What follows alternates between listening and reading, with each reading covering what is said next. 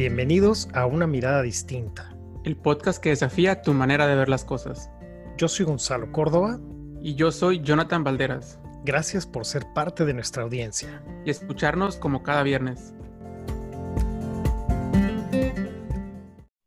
¿Qué tal amigos? Jonathan, bienvenido. ¿Cómo estás? Hola Gonzalo, muy bien. Otro, otro viernes más en este episodio. Feliz de estar por acá. En esta ocasión traemos un tema que hemos llamado la trampa oculta de las redes sociales. ¿Cómo arrancamos, Jonathan? Sí, a, mí me encanta este tema porque, y sobre todo el título, porque eh, antes de comenzar el episodio y cuando estábamos haciendo la planeación del mismo, comentábamos Gonzalo y yo, ¿cómo vamos a llamar este episodio?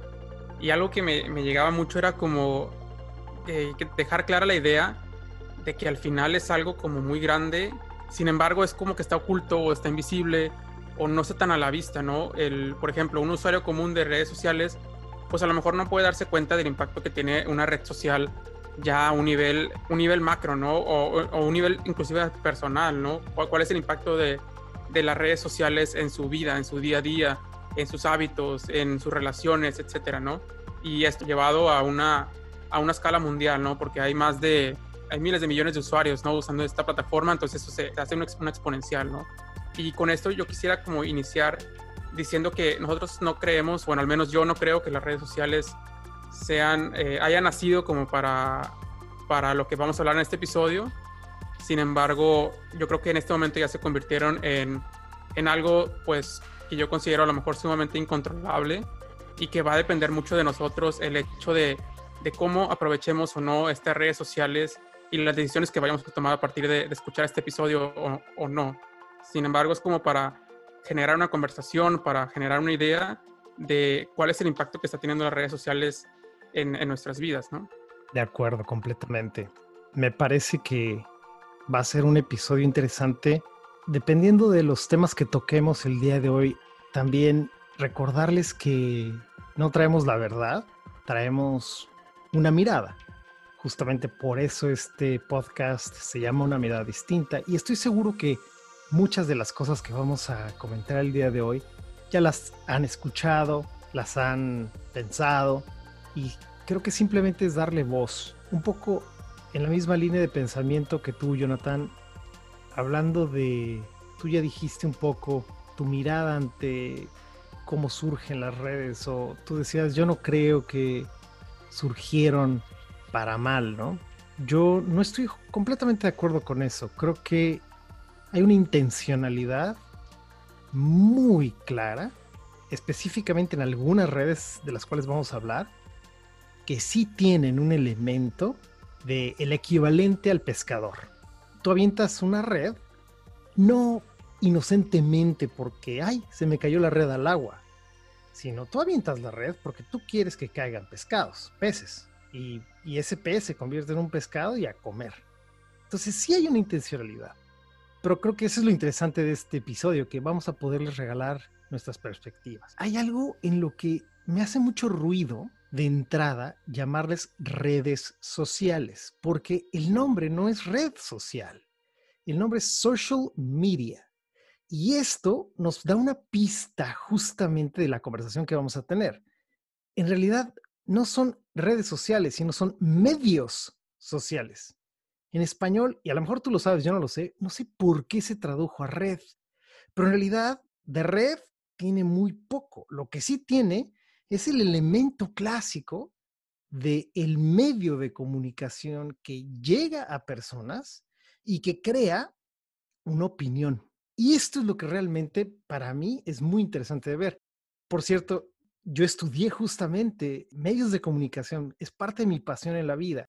Y cómo se formaron, por ejemplo, en su tiempo los periódicos, las primeras cadenas de televisión, la propaganda, que es muy distinta a la publicidad, el marketing y todo esto que hoy conocemos como la maquinaria para llegar a un cliente, a un votante, a un, eh, un producto llegue a mis manos, a un servicio.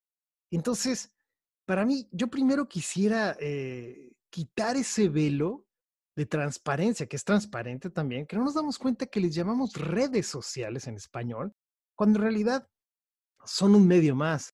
de todo este pool de medios como la radio, la televisión.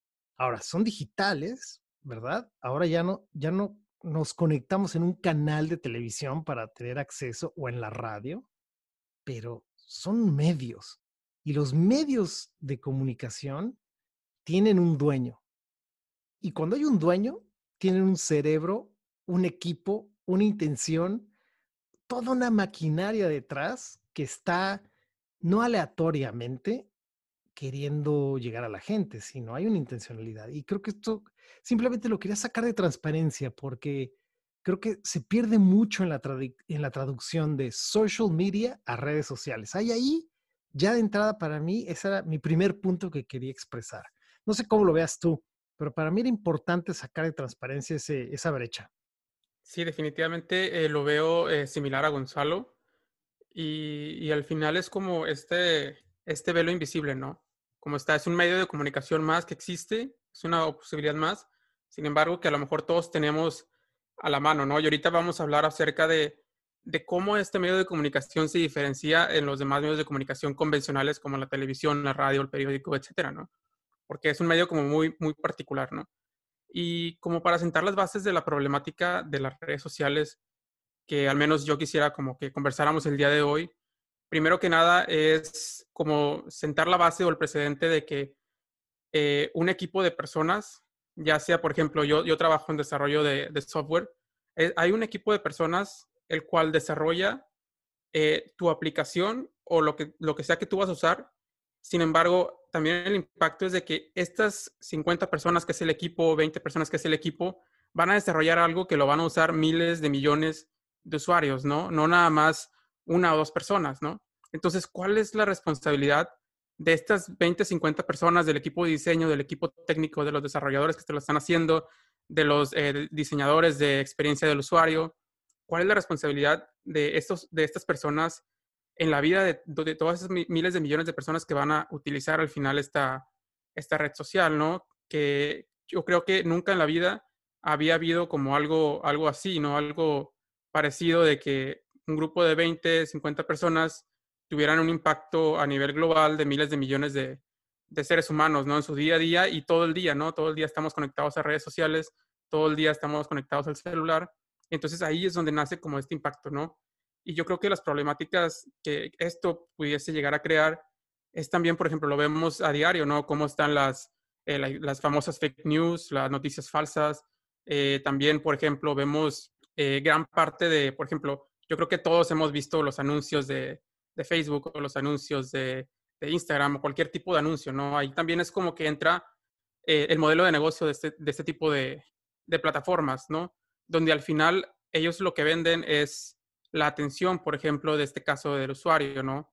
La atención mía, la atención de Gonzalo, la atención de, tus hijos, la atención de tus padres, la atención de tus abuelos, ¿no? Esa es la atención, eso es lo que están vendiendo ellos a, las personas, ¿no? Al final, ¿cómo gana una persona que vende publicidad? Pues gana con los resultados que obtiene esa publicidad, ¿no? Con los, como dicen, pago por, pago por vista, ¿no? Cada vez que alguien ve un anuncio... Eh, sí, algo que no, no quiero que se, se, vaya aquí a escurrir en las grietas de la conversación. Creo que un principio básico que le puede ayudar mucho a la gente es que si tu app no cuesta, entonces tú eres el producto. Si tu app no lo estás pagando, tú eres el producto. Con cada clic, con cada vista, con cada swipe, con cada like, tú estás siendo monitoreado. Vamos a llegar a eso, que es muy interesante. Pero cada vez que tú abres los apps que son gratis, en ese instante tú te convertiste el producto. Entonces, esto ya te da un termómetro. Ve ahora que nos estás escuchando, ¿qué apps tienes que no has pagado? Te puedo asegurar que son el 99% de los apps que tienes.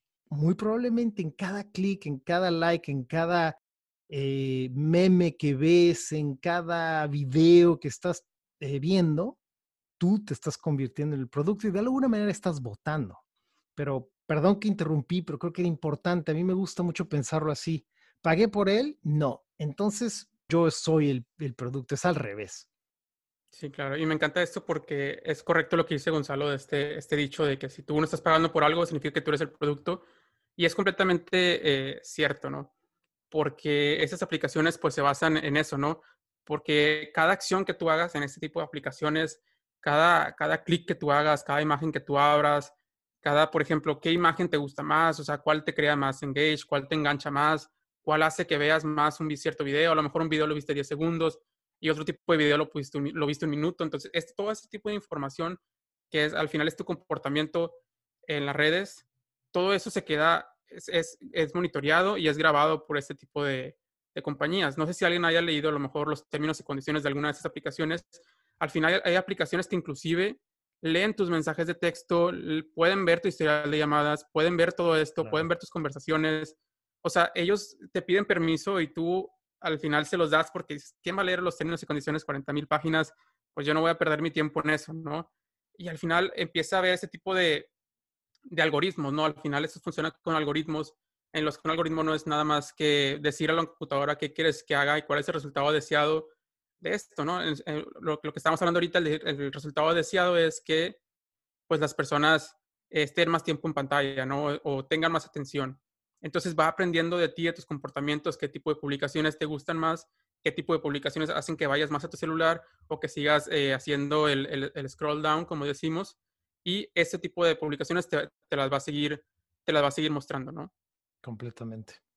Sí y por ejemplo, aquí también eh, entra lo de, lo de competir por tu atención, ¿no? Y al final también esto se vuelve una cierta, cierta adicción, ¿no? Porque los algoritmos simplemente ellos ven cuáles son las maneras más óptimas de lograr esto, de lograr tu atención, y simplemente lo hacen, ¿no? No hay una parte como ética detrás de que, ay, es que se va a ser adicto o no se va a ser adicto, le va a gustar o le va a causar cierto tipo de, de, trastorno, ¿no? Al final, eh, ahorita vamos a, a ir como que a las consecuencias ya reales de, las redes sociales y donde vamos a hablar acerca de, ahora sí, cuál es el impacto real, ¿no? Porque muchas veces creemos que es algo como eh, muy simplista, ¿no? Ah, pues me muestra un anuncio y ya. Inclusive yo creo que muchas personas ahorita que están escuchando han, han dicho, no, es que a mí Alexa me escucha o Siri me escucha o lo que sea me está escuchando porque yo estaba hablando con un amigo de algo y me salió un anuncio, ¿no? Me salió un anuncio en Facebook. Típico. Sí, súper típico. Y, y, mira, yo no estoy seguro si, si, la aplicación te escucha o no, pero lo que... Yo lo te que digo, 100%, ah, ah. yo te lo puedo corroborar, sí te escucha. Sí. no, te, no, sí, ¿eh? ya es comprobadísimo. Pero adelante, adelante. Ya nada más para que salgamos del lado de así, te escucha. Como tú dijiste hace unos segundos, sí. en estos eh, contratos de eh, cuando aceptamos el app, les estamos dando permiso sin leer para que nos escuchen. Hace unos poquitos días un amigo estaba trabajando en su garage arreglando su moto y se limpió las manos con grasa y salió su anillo volando. Y a las dos horas le aparecieron anuncios de anillos ya, ¿no? En Facebook, en Instagram. O sea, rápidamente ya hay esta, esta conexión, ¿no? Pero sí, sí, no lo dudes, ya esto es, es real. Muchas gracias. Muchas gracias por la aclaración. Y yo quisiera ir un paso más allá de si me escucha o no la aplicación o si me escucha o no mi dispositivo, ¿no? Que ya Gonzalo nos, eh, nos resolvió la duda de que sí nos escucha, ¿no? Sin embargo, la siguiente cosa, es, el siguiente paso es, ¿alguna vez les ha pasado que en redes sociales hayan ustedes pensado en algo y luego después eso les aparezca como en redes?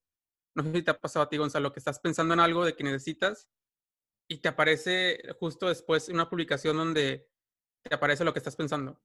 Es que ya me la sé, te dejo que tú la contestes. Ok, bueno, Gonzalo ya se la sabe. Bueno, no existe, ¿verdad? Pero eh, a muchos, bueno, a mí me ha pasado, a muchas personas que yo conozco les ha pasado, a muchas personas en realidad les ha pasado esto, ¿no? Y al final, ¿de qué se trata, no? ¿Cómo, cómo, cómo es posible que ya hasta lean mis pensamientos, no? Sin embargo, no se trata de a lo mejor leer sus pensamientos, se trata de que estas personas, o bueno, estas personas no, estos algoritmos eh, computacionales, que al final son inteligencias artificiales, y una inteligencia artificial está programada para tener un aprendizaje automático, ¿no? Cada cosa que tú estés interactuando y le estés dando like, y qué grupo estás, y, qué le diste like, a qué no le diste like, qué foto te quedaste más, toda esa información o toda esa data eh, se va acumulando en, en, tus comportamientos, ¿no? Y así es como van aprendiendo de ti. Entonces, ¿qué pasa con esos algoritmos, no? Al final, ellos ya pueden predecir lo que tú vas a hacer o lo que tú vas a querer o lo que tú vas a desear, ¿no? Esa es una parte. Sin embargo, la otra parte, la, segunda parte, la segunda cara, que es como más sombría, es que con ese tipo de algoritmos ellos pueden conocerte tan bien que pueden empezar a manipularte de una manera en la que puedas empezar a consumir más de lo que ellos te quieran dar, ¿no? Porque al final, ahorita las redes sociales ya tienen una intención muy clara, ¿no? Que es el, profit, ¿no? El, eh, la ganancia, ¿no? Entonces, a partir de este conocimiento que saben de ti, pues ya pueden empezar a manipularte para mostrarte ciertos anuncios que te causan más interés en comprar o que ciertas publicaciones que te gustan más. Entonces ya eso empieza a ser como una manipulación y tu comportamiento empieza a cambiar, ¿no? Ahí es donde ya empieza, empieza a ver como la primera afectación de las redes sociales, ¿no? Donde ya a lo mejor no simplemente, no es, no es algo tan simplista de, ah, me mostró un anuncio de, de, cereales porque a mí me gusta el cereal y se acabó, ¿no? No, sin embargo, va, va más allá de que inclusive usted empieza a modificar tu comportamiento, empieza a modificar tus hábitos, empieza a modificar lo que tú haces en tu día a día, empieza a modificar cómo te relacionas con los demás y ahí es donde realmente está el verdadero impacto que decimos que está oculto, ¿no? Porque yo digo, ah, un anuncio, jiji, jaja, me escucharon el micrófono y se acabó, ¿no? Sin embargo, va más allá de que esta red social al final está teniendo un impacto en tu comportamiento, en, en tus actitudes, en, en, tus acciones, en cómo te comportas, inclusive hasta en tus pensamientos. O sea, cuántos pensamientos realmente son tuyos, ¿no? ¿Cuántos, cuántas acciones que tú hiciste durante el día de hoy no las hubieras hecho si no hubieras tenido redes sociales, ¿no? O sea, si no tendrías redes sociales, te quedarías despierto a las 3 de la mañana en Facebook viendo videos de gatitos, pues no, no lo sé, no, no, no, no creo, ¿verdad? Pero ahí es donde empieza a, surgir como eh, uno de los primeros grandes impactos en, en estas redes sociales, ¿no?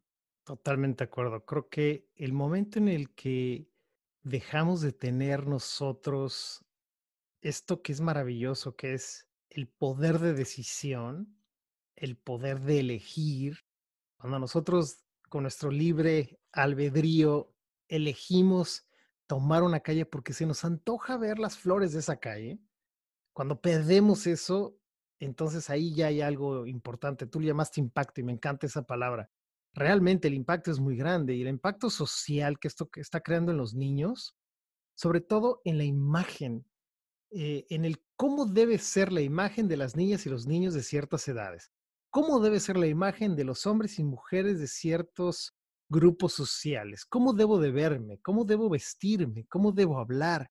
Eso es una locura. A mí me gustaría en este punto, Jonathan, eh, recomendarle a la gente un documental que tiene poco que salió, este documental se llama The Social Dilemma y es un documental que realmente muestra de manera muy gráfica lo que estamos conversando. Justo hace dos días estaba en una reunión con el creador de este documental. La verdad es que fue una oportunidad muy bonita. Su nombre es Tristan Harris. Justamente en este documental, no sé si lo viste, pero para los que no lo han visto, tenemos a personas que han trabajado tanto en Facebook como en Twitter como en Google, hablando de lo que justamente acaba de decir Jonathan, que es toda la inteligencia artificial detrás de todos estos apps que de alguna manera están prediciendo todas nuestras actitudes, nuestros comportamientos. Y esto, en la época de los 70s, 80s y 90s, era lo que se estudiaba como conducta del consumidor, ¿no? Ok, si va a llegar él o la señora al supermercado con hambre, vamos a poner este stand que tenga botanitas, porque se las va a llevar, porque va a llegar con hambre al supermercado. Obviamente ibas a caer, ¿no? Bueno, eso mismo está ocurriendo hoy, nada más que de manera digital, en tu teléfono, de forma que mientras más atención le doy a algo, más voy alimentando esa inteligencia artificial. Y creo que para mí, realmente esto que estamos hablando, el impacto, el impacto más grande es que nos estamos quedando sin la belleza de maravillarnos de estar vivos, sin recordar que realmente las conexiones más potentes que podemos hacer no se encuentran en nuestro teléfono, sino en persona. No se encuentran en nuestro teléfono, sino allá afuera viendo el atardecer o caminando con nuestros perros y realmente creo que la intención inicial de una app como Facebook era muy interesante. ¿Cuánta gente se volvió a reunir, no? Que no se veían, amigos, familias, hermanos. Eso es bellísimo. Yo me acuerdo en el principio de Facebook cuando los primeros amigos que empezabas a llegar eran amigos de la primaria, de la secundaria, que dices, wow, ahora ya no llegan tan rápido. No sé si se han dado cuenta. O sea, esa conexión de amigos ha reducido muchísimo. ¿Por qué? Porque la red ya está saturada, ¿no? Porque hemos llegado a un punto en el que está hiperconectado. Ahora, las conexiones que te llegan quizás son de varios grados hacia afuera de ti, son amigos de los amigos de los amigos, o empiezan a llegar cosas medias extrañas como acéptame y te doy mil likes, acéptame y verás que hay un nuevo producto que te lleva a la magia de volar o yo que sé, cosas rarísimas, ¿no? Pero esto hay que recordarlo, no es perfecto, obviamente no creo tampoco que haya un mastermind detrás de esto queriendo dañar a la raza humana. Yo no creo, la verdad, en esas teorías conspiranoides. No, no me late eso. Lo que sí quiero volver a mencionar es recomendar ampliamente que vean este documental. Realmente nos abre los ojos a darnos cuenta que gente dentro de la industria, gente que estuvo por muchos años, fundadores y creadores de estos apps, nos dicen, oigan, cuidado, cuidado, no dejen a sus niños en los apps.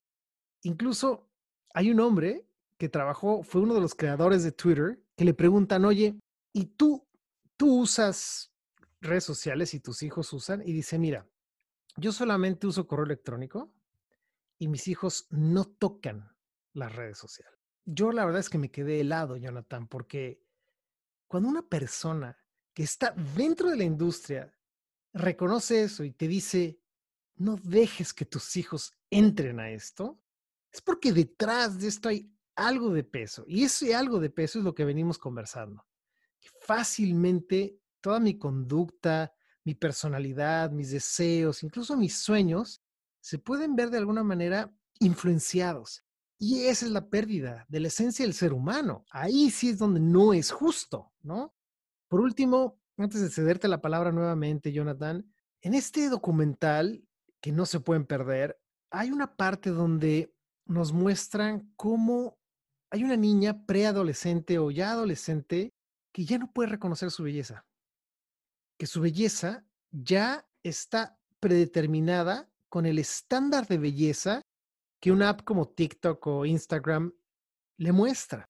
De manera que ella ya no se siente bella por la forma de sus orejas o por la forma de su nariz o por un lunar que tiene. Entonces empiezan a usar los niños estos filtros para manipular su forma natural de ser, para verse entonces bellos, entre comillas, aceptadas o aceptados, y entrar en este canon de belleza que estos, que muchos de estas eh, redes sociales, de estos medios, nos están empujando de alguna manera a entrar.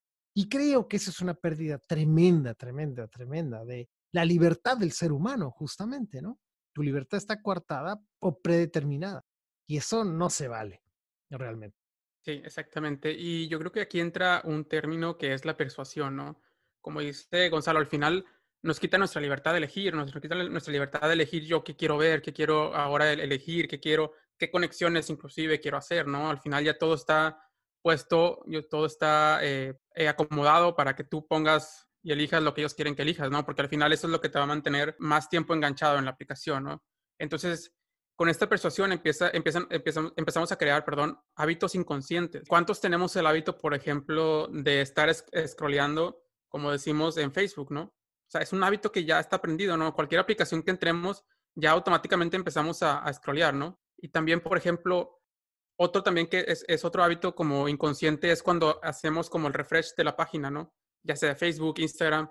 Y eso es, eso es algo sumamente adictivo. ¿Por qué? Porque cada vez que tenemos, cada vez que lo hacemos, tenemos como un nuevo, eh, tenemos como un, nuevo motivante a seguir, a seguir haciéndolo, ¿no? Tenemos como este estímulo eh, reforzador para reforzar ese comportamiento que estamos haciendo. Al final estamos recibiendo cosas nuevas y cosas nuevas. Y al final esas cosas nuevas que estamos recibiendo eh, son cosas que nos van a gustar, ¿no? Porque ya hay alguien que se hizo, hizo el trabajo de saber qué es lo que te gusta y que vamos a mostrarte eso, ¿no? Si quieres cosas nuevas, ahí van cosas nuevas. Entonces, ese comportamiento es sumamente adictivo, ¿no? Yo me acuerdo una, una historia de, estaba una familia, ¿no? Y estaba una niña como de dos, tres años. Eh, bueno, no, me acuerdo qué edad era, pero era muy chiquita. Y ella tenía eh, un periódico, ¿no? Entonces, en este periódico empezaba a, tratar de, de, de el periódico, por ejemplo. Entonces, todos, todos, todos los demás, o sea, toda la familia como que le dio mucha risa, ¿no? Pero al final yo siento que más allá de, de que me dé risa o no me dé risa, como el, este comportamiento es como que estos hábitos ya están como tan, tan apegados en nosotros que hasta inclusive una niña de dos, tres años, al momento de que agarra un libro, agarra un periódico, quiere, quiere seguir con eso estudiando, ¿no? Totalmente. Y, yo, quisiera introducir también otro concepto que me parece interesante, que es eh, el, el PsyOps, eh, que es Psychological Operations, que en español sería como operaciones psicológicas, si no me equivoco. Y bueno, este es un término que utiliza eh, la milicia, ¿no? Que utiliza el ejército. La milicia como para, para hacer uso de todas estas herramientas en las que, como lo que hemos estado hablando anteriormente, ¿no?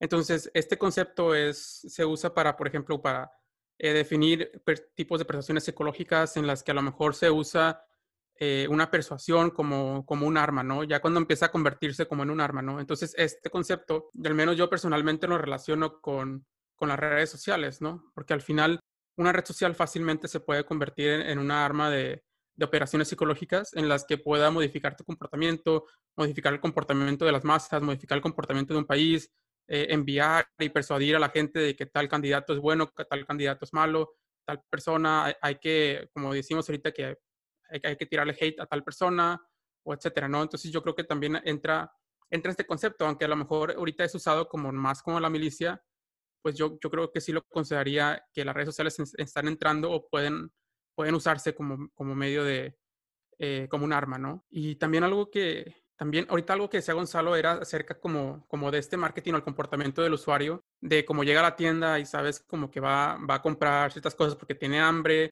o pones los, eh, los dulces eh, ya en la caja al momento de pagar, porque pues el usuario, bueno, el usuario, o sea, la persona va a estar ahí como unos minutos en que lo que le cobren y pues puede estar viendo y puede estar como que agarrando un dulce, ¿no?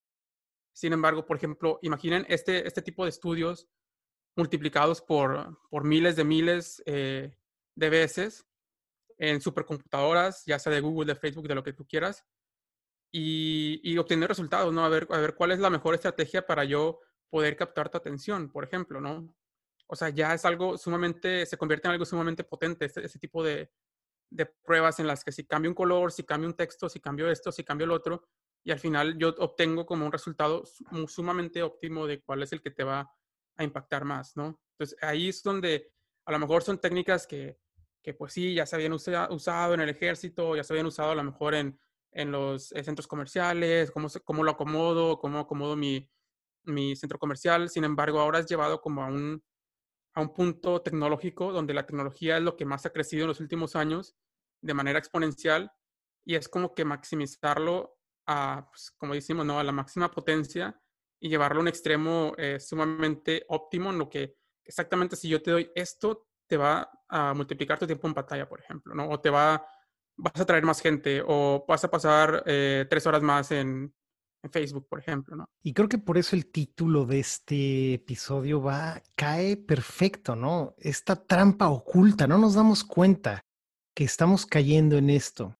Me hace reflexionar en que nunca en la historia de la humanidad una docena de diseñadores de tecnología habían tenido el control sobre billones de personas, o sea, miles de millones de personas, de cómo piensan, cómo actúan y cómo viven sus vidas. Es una locura. Esto es una locura.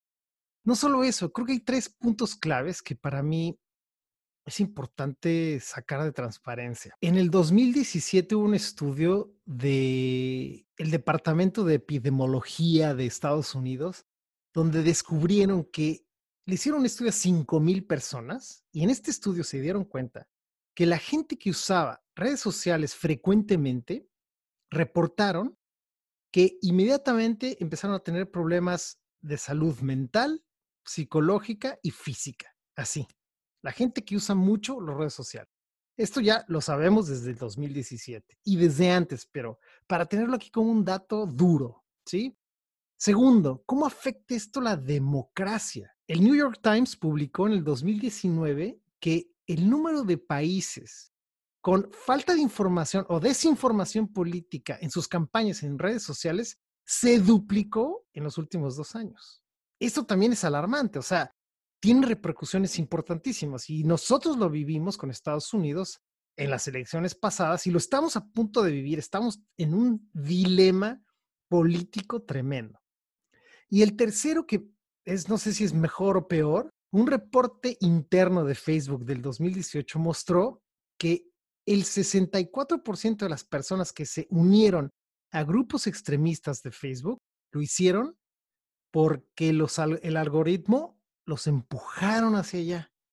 O sea, esto es muy importante, darnos cuenta que no es por decisión propia, no es que estaban buscando ser extremistas o discriminar sino porque el algoritmo los fue empujando a esa elección. Y esto, para mí, es aberrante, ¿no? Es aberrante. Entonces es tiempo de tomar acción y creo que la acción la llevamos en el bolsillo. Es una decisión que tenemos nosotros en la mano, literal, ¿no? En nuestro teléfono, en nuestras pantallas, en nuestros este, tablets, en nuestras computadoras. Y hoy, y esto es muy interesante de ver, Jonathan, ya en nuestras televisiones. Antes, creo que la televisión estaba separada, ¿no? Pero hoy la televisión y el teléfono, ¿te has fijado cómo, o se han fijado cómo cada vez se han convertido en uno solo? O sea, hoy yo ya puedo ver muchas cosas en mi televisión sin necesidad de abrir mi teléfono. Hoy yo ya puedo estar informado de muchísimas cosas que antes solamente veía en mi teléfono y ahora ya... O desinformado. O desinformado, sí. Y ya indistintamente puedo verlo, ¿no? Muchos juegos, por ejemplo, este, no sé, los que son gamers, antes nada más estaban en tu computadora o nada más en tu teléfono y ahora, ¡pum!, ya están en tu tele también, ¿no? Entonces, creo que ahí también hay algo interesante de, explorar y no nos va a dar tiempo hoy de meternos a todo lo que quisiéramos, pero como se dan cuenta, a ambos nos apasiona este, este fenómeno de esta trampa invisible, esta trampa oculta, ¿no? Para mí el mensaje central es cómo podemos cambiar la manera en la que la tecnología es usada, regulada y diseñada. Cuando me imagino que 10, 20 personas han tomado la decisión desde sus valores o desde sus conceptos de cómo estas redes sociales se mueven, cómo estos nuevos medios nos van a afectar, se me hace que aquí necesitamos apretar varias tuercas de la máquina. No, no creo que que pueda seguir así por mucho tiempo. Nos está afectando demasiado a todos. Y me gusta ahorita que, que Gonzalo mencionó el, el, término de la democracia, ¿no? Eh, yo creo que muchos recuerdan el, el, escándalo que hubo con Cambridge Analytica en el 2016. Entonces, yo quisiera como que dar este ejemplo, porque siento que es un ejemplo muy, muy interesante, ¿no? De cómo las redes sociales pueden llegar a impactar eh, los futuros de, de, la humanidad, en este caso de, de un país, ¿no? Eh, bueno, en este caso de, varias, varias cuestiones, ¿no? También, por ejemplo, el Brexit en Reino Unido, ¿no? Yo siento que también son ejemplos muy claros en los que pues, las redes sociales han sido utilizadas de una manera que, que tiene un impacto eh, a nivel gobierno o a nivel países o a nivel continentes, ¿no? Entonces, yo siento que es muy interesante que, que sepamos que no simplemente es es que, por ejemplo, estén usando nuestros datos para ciertas cosas, ¿no? Es también, por ejemplo, el uso que ellos le dan a los datos que están obteniendo de ti. Por ejemplo, decía Gonzalo esto de los grupos de, radicales, ¿no? Al final, eh, estas personas a lo mejor en su vida hubieran, se hubieran unido a un grupo de, Facebook, pero como el algoritmo de Facebook es tan avanzado que sabe que si te muestra ese grupo te vas a unir, pues te lo muestra, ¿no? Y al final, lo que dice Gonzalo, ¿quién está regulando que no se creen ese tipo de cosas, ¿no? Y es donde donde se tiene que empezar a, trabajar para reformar ese tipo de, eh, de, algoritmos, donde los algoritmos no, no, no se preocupan por el bienestar de la humanidad, ¿no? Al final simplemente se preocupan por, por otro tipo de, de, métricas, ¿no? Entonces, por ejemplo, ahorita que, que entra este tema de, de, la democracia, ¿no? Eh, pues hay, hay, lugares ¿no? donde explica cómo Cambridge Analytica tomaba ese tipo de decisiones de que, cómo, cómo hacer un target o cómo, eh, hacia qué hacia qué público dirigir eh, los anuncios o lo que sea que estaban haciendo, ¿no? Por ejemplo. Entonces, yo voy a elegir a las personas a las que les voy a, hacer como este, este target, esta, se dice, o sea, a, qué personas voy a apuntar esos, anuncios o esta publicidad o esto en base a las personalidades de la persona, ¿no? A la, personalidad de la persona y también a qué tan, qué tan influenciable es esta persona, ¿no? Entonces, ellos saben tu personalidad y ellos saben qué tan influenciable eres con el simple hecho de, de medir tu uso o de usar tus datos que ellos obtienen a través de las redes sociales, ¿no? Y como decíamos antes, ¿no? También de, de las conversaciones que tú tienes, de, de, cómo conversas, cómo hablas, de qué te expresas, de qué hablas, de qué no hablas, de qué grupos estás, a qué le diste like o a qué no le diste like. Entonces, en base a todo eso, se puede hacer un estudio de personalidad en la que destacan que, por ejemplo, ah, bueno, estas personas a lo mejor todavía no deciden por quién votar o estas personas pueden ser influenciables entre eh, este candidato o este candidato, entonces voy a apuntar hacia allá mi, mis redes para pues convencerlo, ¿no? O sea, darle, la darle esta información para lograr convencerlo a que tome acción, ¿no? Y al final eh, nosotros vimos el incremento en las personas que a lo mejor eh, nunca habían votado en su vida o personas que a lo mejor votaban por primera vez. Entonces todo esto pues también es como información o datos que se usan para poder llegar a un resultado eh, deseado, ¿no? En este caso también había, hay otro tipo de campañas, ¿no? No solamente, por ejemplo, la de las elecciones de, Estados Unidos de 2017, sino también, por ejemplo, el Brexit o también otros, otros países fuera de Europa o, Estados Unidos, ¿no? Y, y, yo creo que también esto es importante mencionar, que las redes sociales dejan de ser una herramienta en el momento en que no es algo que está a tu disposición eh, esperando que lo uses, ¿no? Es algo al contrario, es, es una cosa que está llamándote y persuadiéndote y seduciéndote para que lo uses, ¿no? Por ejemplo, si yo tengo un martillo en mi casa, pues el martillo no va, no va a estar hablándome y que lo use y que voy a estar martillando todo el día. Pues no, porque es una herramienta, ¿no? Entonces ahí es cuando empezamos, tenemos que empezar a distinguir entre una red social es una herramienta o no es una herramienta, ¿no? Eh, ¿Para qué me sirve una red social, no? Al final, ¿por qué esta herramienta me está hablando y me está diciendo que la use y me está seduciendo y tiene que ser todo esto? para que la use. Entonces, ¿cuál es la, funcionalidad de esta herramienta? ¿no? Y ahí es cuando tenemos que crear conciencia de que la funcionalidad de esta herramienta es que tú la uses para que así puedas tú generar eh, una ganancia para los dueños de, esta herramienta, ¿no? Al final, porque, pues, por ejemplo, una bicicleta o un carro, un lo que sea, como te digo, o sea, es una herramienta porque no te está hablando, por ejemplo, ¿no? Y siento que se convierte en algo sumamente persuasivo porque aprende de ti, ¿no? aprende de ti y es algo completamente personalizado. Entonces, aquí entra también otro concepto que es como, no sé cómo explicarlo, pero al final son burbujas, como de, de cosas que te va mostrando que son similares a tus gustos, a tus intereses, a lo que tú creas, ¿no? Entonces, esto crea una falsa sensación de que todo el mundo esté de acuerdo contigo. ¿Por qué? Porque tú lo que vas a ver a Facebook, tú lo que vas a ver a Google, tú lo que vas a ver a Instagram, tú lo que vas a ver a Twitter, simplemente son cosas que están alineadas a tus pensamientos, alineadas a tus intereses, alineada a lo que a ti te gusta, ¿no? Entonces, esto, esto me crea una falsa sensación de que yo tengo la verdad absoluta y de que lo que yo pienso es lo correcto, ¿no? Y entonces esto causa otro, otro tipo de problemas sociales, ¿no? Por ejemplo, la radicalización, la polarización de, de, la sociedad, ¿no? Porque si yo pienso que tengo la verdad absoluta y viene esta otra persona a decirme que no es cierto, pues obviamente yo lo voy a debatir, argumentar hasta la muerte porque pues yo y todas las personas que yo veo en mi Facebook y todas las personas que yo veo en mi Instagram dicen lo mismo, es porque este tipo viene a decir otra cosa que es completamente distinta, ¿no? Cuando no, no sesgamos esto. Y aparte esto, también hay, hay muchos eh, libros que hablan de, de, esto, que al final, cuando yo tengo una idea, simplemente voy y busco cosas que reafirmen mi, mi idea, ¿no? Queremos validar nuestra idea. Claro, queremos validar nuestra idea porque al final es como eh, una necesidad eh, intrínseca del ser humano, ¿no? Entonces, esto llevado a las redes es como que nos ponen todo el escenario para que en, nuestra burbuja todos piensen eh, igual que yo, ¿no? Por ejemplo. Entonces, ahí yo puedo eh, como pues dirigirme a ese tipo de personas porque ya sé cuáles son sus intereses, cuáles son sus pensamientos, cuáles son. Y, fácilmente te, te convierte en manipulable por esta polarización y por esta radicalización, ¿no? Fácilmente te pueden poner un objetivo y tú puedes ir a seguirlo porque tú piensas que esa es la verdad absoluta, ¿no? Me gustaría eh, dar un ejemplo de algo que tú dijiste hace unos momentos. Mucha gente no se lo cree, ¿eh? lo duda, pero cuando tu teléfono, en tu teléfono, no le das atención porque estás en una reunión, porque estás en un vuelo de viaje, porque decides ya por dos horas vas a hacer ejercicio y te vas a alejar de tu teléfono. Yo no sé si les ha pasado que se encuentran con un montón de mensajes y es muy común y está demostrado que el algoritmo dice, ¿qué está pasando con Jonathan? ¿Qué está pasando con Gonzalo? ¿Por qué no estás pendiente? ¿Por qué no estás scrolling down en TikTok o en Instagram o lo que sea, ¿no?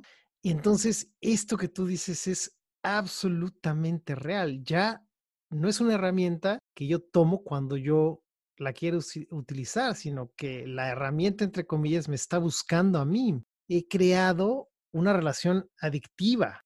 Y esto se va también al plano emocional, del cual hemos hablado mucho en el podcast a lo largo de nuestros episodios. Nos interesa mucho reconocer que nosotros somos seres emocionales. Cada vez que tú ves algo en uno de estos apps que te produce tristeza, alegría, en ese momento estás creando una recurrencia, estás creando un hábito. No sé si a lo mejor les ha ocurrido que dicen, no, es que yo ya no puedo entrar ahí porque me hace sentir mal. Mira, ese es el otro efecto. Tengo muchos amigos que se han salido de redes sociales porque dicen, ¿sabes qué? Es que yo estoy cansado de ver todos los lujos de la demás gente. Yo quiero vivir de manera sencilla, ya me cansé, lo cual es muy válido. Y lo otro me lleva a algo, Jonathan, que de alguna manera hemos hablado. Creo que justamente en este documental que recomendé ya un par de veces, hablan de algo, ellos le llaman la economía de la extracción de la atención.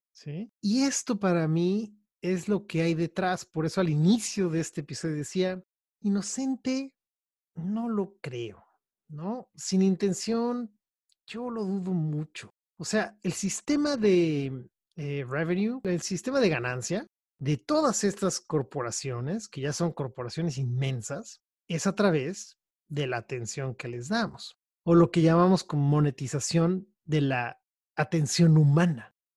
Y esto se me hace que no es nuevo, pero en este caso, en las redes sociales, es descarado. Siempre se ha medido por la atención humana. Por ejemplo, si nos vamos a la televisión, cuando la televisión es, era interesante, ¿no? Cuando no teníamos Netflix, había algo que se llama rating, ¿no? Que es cuántas personas están viendo la televisión en un programa a una hora dada, en una población X.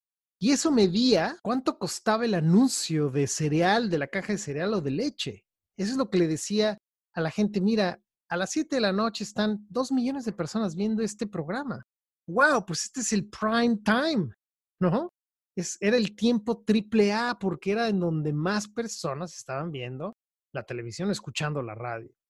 Hoy, eso es individual. Se rumora que incluso se ha llegado a que hay, hay un algoritmo por persona.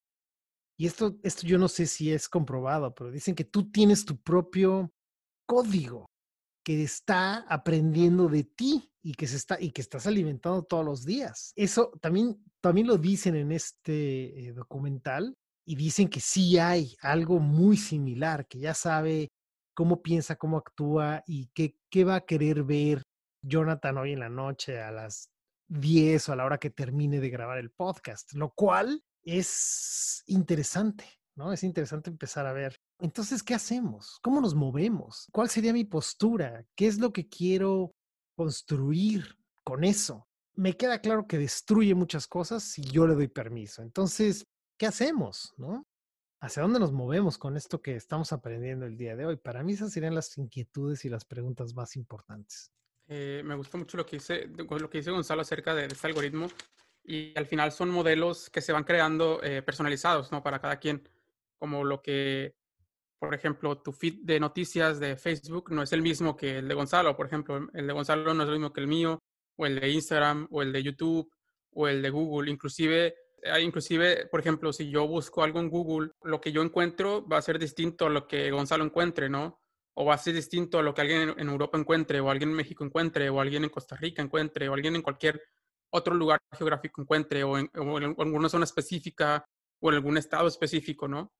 Dependiendo de, mis intereses, de mis gustos, de, que, de, todo este algoritmo, ¿no? Entonces, al final, eh, este tipo de herramientas pues se convierten en, muy personalizadas, ¿no? Y este es lo que yo, lo llamo la burbuja otra vez, porque creemos, porque lo busqué en Google y me aparece esto, lo busqué en Facebook y me aparece esto, ah, pues, es la verdad absoluta, ¿no? Porque pues así es, ¿no? Pero así está diseñado para que tú creas que, que es de esa manera, ¿no? Entonces, algo, algo que quisiera como mencionar también, como que siento que es importante, que ya decía Gonzalo acerca de lo de, lo de la percepción que tenemos hacia, hacia los demás, ¿no? nos, este tipo de redes sociales nos empiezan a, incrementar la, afectación que tenemos ante la percepción de los demás. Por ejemplo, por medio de los likes, ¿no? ¿Cuántos likes tienes en Facebook? ¿Cuántos eh, me encanta tienes? ¿Cuántos, ¿Cuántos tienes en Instagram? ¿no? Y esto, y esto crea una, una sensación, pues también eh, adictiva, ¿no? En, en, las personas.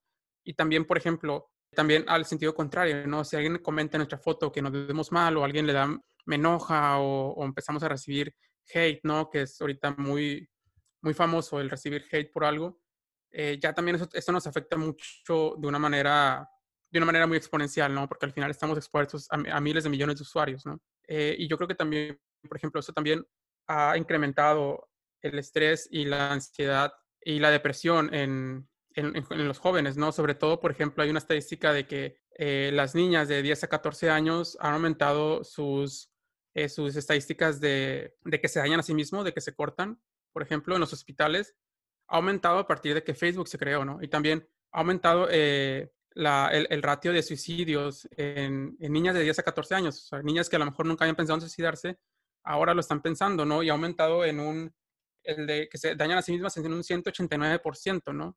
Y el de suicidios en un 150%, ¿no? Entonces aquí ya cuando vemos realmente qué daños está provocando Facebook, ¿no? Porque son personas, son generaciones que crecieron en, en Facebook, ¿no? Que crecieron en por ejemplo, yo creo que mucha gente se acuerda, a lo mejor si ya es mayor, pues cómo era el bullying, por ejemplo, antes en las escuelas, ¿no? Pues antes salías de la escuela y se acababa el bullying, ¿no? Y ahora pues sales y no se acaba, ¿no? Todo el día lo tienes en, tu celular, todo el día constantemente bombardeándote, bombardeándote, bombardeándote y pues sabemos muchos casos de, de ese tipo de suicidios, ¿no? Y ya lo, cuando lo vemos en una estadística decimos, wow, pues esto sí, sí es verdad y sí tiene un impacto, ¿no?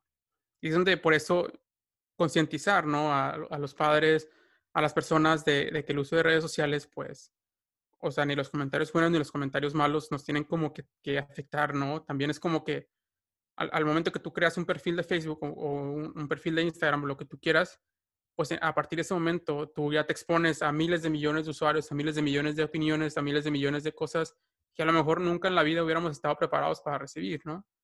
Nosotros, ¿cuándo en la vida habíamos tenido tanta visibilidad, no? Yo creo que pues yo no me imagino como que algún día hayamos tenido ese tipo de visibilidad y aparte que, que nos pudiera mandar un mensaje directo por el celular y insultarnos, por ejemplo, o pudieran, o sea, una persona de, no sé, de otro país insultarme por, por un mensaje, ¿no? O sea, ¿cuándo se podía haber dado eso, ¿no? Y en masa.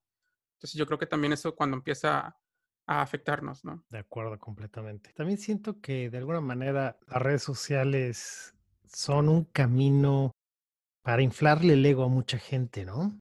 Se me hace que es un espacio que es un poco ridículo, pero hay gente que le gusta eso. Le gusta ser vista, ser de alguna manera adorada, ser seguida, ser alabada. Vamos, cada quien, ¿no? Es preferencia personal, pero creo que a mi parecer es para otra cosa, ¿no? Es para, como decía en algún momento y se lo he comentado a Jonathan, si va a lastimar, no me animo si va a ser el bien y va a ser un precedente, va a dejar una semilla en los demás, adelante. Y bien, ¿cómo cerramos? ¿Cómo vamos cerrando este episodio que está muy interesante? Creo que hemos hablado de muchas cosas. A mí me parece que vamos a dejarles información. Sería bueno dejarles el link del el documental que recomendé y un par de cosas más de las cuales voy a hablar en unos momentos para que la gente tenga información y pueda ver este documental y pueda educarse y pueda tomar decisiones y tomar el control de sus dispositivos finalmente. Pero, ¿cómo se te ocurre que vamos cerrando este, este episodio, Jonathan? Pues primero, o sea, siguiendo con las recomendaciones que dice Gonzalo, pues sí, eh, esa película, ese documental que hice está en Netflix. A mí me parece, está muy bueno. También hay otro eh, documental que se llama The Great Hacking. También está en Netflix. Y hay otro también, por ejemplo, inclusive pueden ver la, la película de Facebook para que también como que una idea de cómo, cómo nació todo esto, ¿no? ya como para cerrar, ya que vimos ahorita como que toda esta, a lo mejor el otro lado de la moneda de las redes sociales, yo siento que en este momento, al menos personalmente, siento que, que pues, es una cosa sumamente incontrolable, ¿no? Eh, las redes sociales, ¿no? Yo creo que se tienen que hacer cambios estructurales en, en, las redes como tal, ¿no? O sea, nosotros como usuarios, pues ya no podemos como controlar esa parte, ¿no? Porque son sumamente adictivas, o sea, es muy, es muy complicado que no, que no te hagas adicto a las redes sociales, a los likes, a los, al subir un video, etcétera, ¿no? Entonces, yo creo que, eh, También hay un libro que se llama Las razones para que tú borres tus redes sociales. También lo, vamos a dejar antes del programa. Eh, igual, a lo mejor no, no, te, no te decimos que borres tus redes sociales, ¿no? Eh, sin embargo, también como que empiezas a ser consciente de qué contenido estás consumiendo y si realmente tú estás eligiendo el contenido o simplemente estás recibiendo el contenido que Facebook o YouTube o Google o Instagram te dan y, simplemente lo estás consumiendo, ¿no? Yo aquí siento que también como que generar esa conciencia de qué es lo que quiero y qué es lo que necesito en este momento y para qué voy a usar YouTube en este momento, para qué voy a usar Google en este momento, para qué voy a usar Facebook en este momento o, o Instagram o cualquier red, ¿no? Que no sea al, al contrario, que la red me use, ¿no? O sea, que sea al contrario, que yo use la red. Si yo quiero saber o ver un video acerca de, inversiones, pues yo busco inversiones, ¿no? No que simplemente el algoritmo me esté aventando cosas y yo simplemente esté consumiendo por consumir, porque al final yo siento que esta es la donde nos, nos podemos llegar a, perder, ¿no? En esta, en esta adicción o en este mundo de las redes sociales, ¿no? Yo creo que un primer paso, al menos yo lo hice y me ha gustado, es desactivar las notificaciones, ¿no? O sea, yo elegir cuándo recibir notificaciones y cuando no recibí notificaciones. Por ejemplo, no sé, eso, eso a mí me ayuda mucho porque yo antes era, pues, no sé, a lo mejor estaba trabajando, recibía una notificación, eh, llegaba a Facebook y luego a lo mejor había otra notificación y yo iba a Facebook y me aparecía un video y lo iba a ver o me aparecía una sugerencia y yo iba. Entonces ahí ya te, te perdió una hora, por ejemplo, ¿no? Y solamente porque recibiste un mensaje de WhatsApp, ¿no? Que te llevó a otro, otro tipo de cosas, ¿no? Entonces simplemente como que estar consciente de eso, desactivar las notificaciones es algo que yo sí recomendaría y que yo personalmente hago. Y ya, o sea, simplemente, o sea, ok, cuando termine esa tarea, reviso mis notificaciones a ver si tengo mensajes importantes o así. Si no, pues no, o sea, si son puras recomendaciones o sugerencias, inclusive ustedes la pueden, ustedes pueden eh, desactivar que se mande ese tipo de notificaciones, ¿no? Inclusive hay otros, hay otros buscadores que recomiendan en, en este, no me acuerdo si en este documental recomiendan buscadores o no, pero ustedes pueden usar otro tipo de buscadores, ¿no? Igual en, las notas del programa les voy a poner eh, algunos buscadores, ¿no? Que estos buscadores no, no monitorean ni registran tus, el uso de que, que tú les das a ellos, ¿no? Y son sumamente eh, imparciales, ¿no? No como a lo mejor Google, ¿no? Que al final está, está parcializado a ti. Claro. Todas estas son buenas, buenísimas recomendaciones. Yo tengo cuatro aquí, cuatro ideas que quiero dejar que quizás son muy similares y me gustaría compartirlas. La primera creo que es entender el uso que le estamos dando a nuestros dispositivos. Hay estudios que demuestran que las, las personas están usando más o menos cuatro mínimo, ¿eh? más bien en promedio, cuatro horas al día sus dispositivos. Esto es un cuarto del día que permanecen despiertos. Es muchísimo. O sea, el tiempo, el tiempo de atención que le están dando a sus teléfonos es caótico. Eso te desconecta de ti, estás fuera de ti. Entonces, para eso hay muchos apps que te ayudan a monitorear cuánto tiempo estás en tu teléfono. Si tienes un iPhone, también hay uno que te ayuda, pero hay una app que a mí me gusta mucho que se llama Moment, así como momento, pero Moment, que te ayuda a limitar un poco ese tiempo y, te ayuda a bajar el uso del teléfono. Lo siguiente, tú lo mencionaste, Jonathan, que se me hace muy, muy, muy bueno, es apagar las notificaciones. Hay otro estudio que dice que a una persona le llegan 63 notificaciones en promedio al día. Entonces, al apagar tus notificaciones, ya no caes en el juego de persuasión que está diseñado dentro de estos apps para desconectarte de tu vida. Entonces, puedes permanecer con la persona que tienes frente a ti, con tus hijos, con tu perro, con tu pareja, en tu trabajo. Y ya después, como decías tú, Jonathan, regresar y revisar, lo cual es, es bueno estar en contacto con la gente que amamos, que están en WhatsApp o lo que sea, ¿no? Y el tercero es crear límites. Yo creo que es importante restringir, ¿no? El tiempo que pasamos en ciertos apps hay que poner tiempos límites personalmente y si tenemos familia también decir, oye, no puedes estar todo el día scrolling, ¿no? En TikTok. Necesitamos un tiempo límite. Y también poner límites en las habitaciones. Si yo me llevo el teléfono a la sala donde vamos a conversar, a la mesa donde vamos a comer y a la cama donde voy a dormir, entonces, ¿cuándo puedo interactuar con los demás? Y el última, la última pauta que le quiero dejar a la, a la gente es que encontré algo interesantísimo que les vamos a dejar el dato aquí que se llama Data Detox Kit, que es un kit de desintoxicación de datos. Y esto em, ustedes lo van a poder entrar, lo, pueden ver. Algo de esto ya lo comentó Jonathan. Y tiene, realmente son cinco, cinco pasos muy fáciles que ustedes pueden entrar, seguirlos, pueden cambiar nombres de dispositivos, empiezan a dejar de, cuando tú entras a muchos apps, dejas huellas y esas huellas las puedes borrar y entonces ya no hay rastros de dónde estás. También puedes borrar algunos apps que te ayudan a estar mucho más enfocado, pero sobre todo a quitar el tag que a lo mejor esto crea muchos de los patrones eh, de comportamiento y de conducta que en, cuanto está tu tag en, ciertos posts, en ciertas cosas, te empiezan a salir a lo mejor las noticias que no quieres ver o a lo mejor los anuncios que, que te quitan o que te dan ansiedad.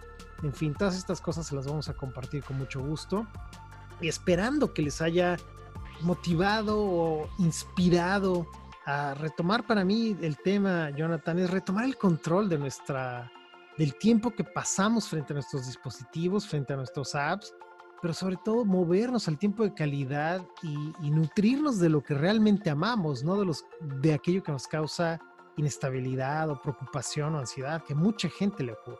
Excelente. Y como dice Gonzalo, yo creo que la intención de ambos fue esa, como de ayudar y de crear una conciencia ante cuál es el impacto de las redes sociales, ¿no? Que va va más allá de mostrarte un audio inocente de, eh, de un anuncio, de un video o de lo que sea, ¿no? O sea, va más allá de eso, va, va a modificar tu comportamiento, ¿no? Entonces yo creo que estas recomendaciones que da Gonzalo también de, de borrar este, este, este tipo de, de rastros que voy dejando para que yo al final sea el que decida qué contenido quiero consumir y que no, no esté alguien por encima mío moldeándome moldeando mi comportamiento, moldeando lo que me gusta, moldeando lo que no me gusta, eh, lo que sigo, lo que no sigo, ¿no? Que sea yo el que tome esas decisiones, no respecto a mis valores en principios, a lo que me gusta, etc.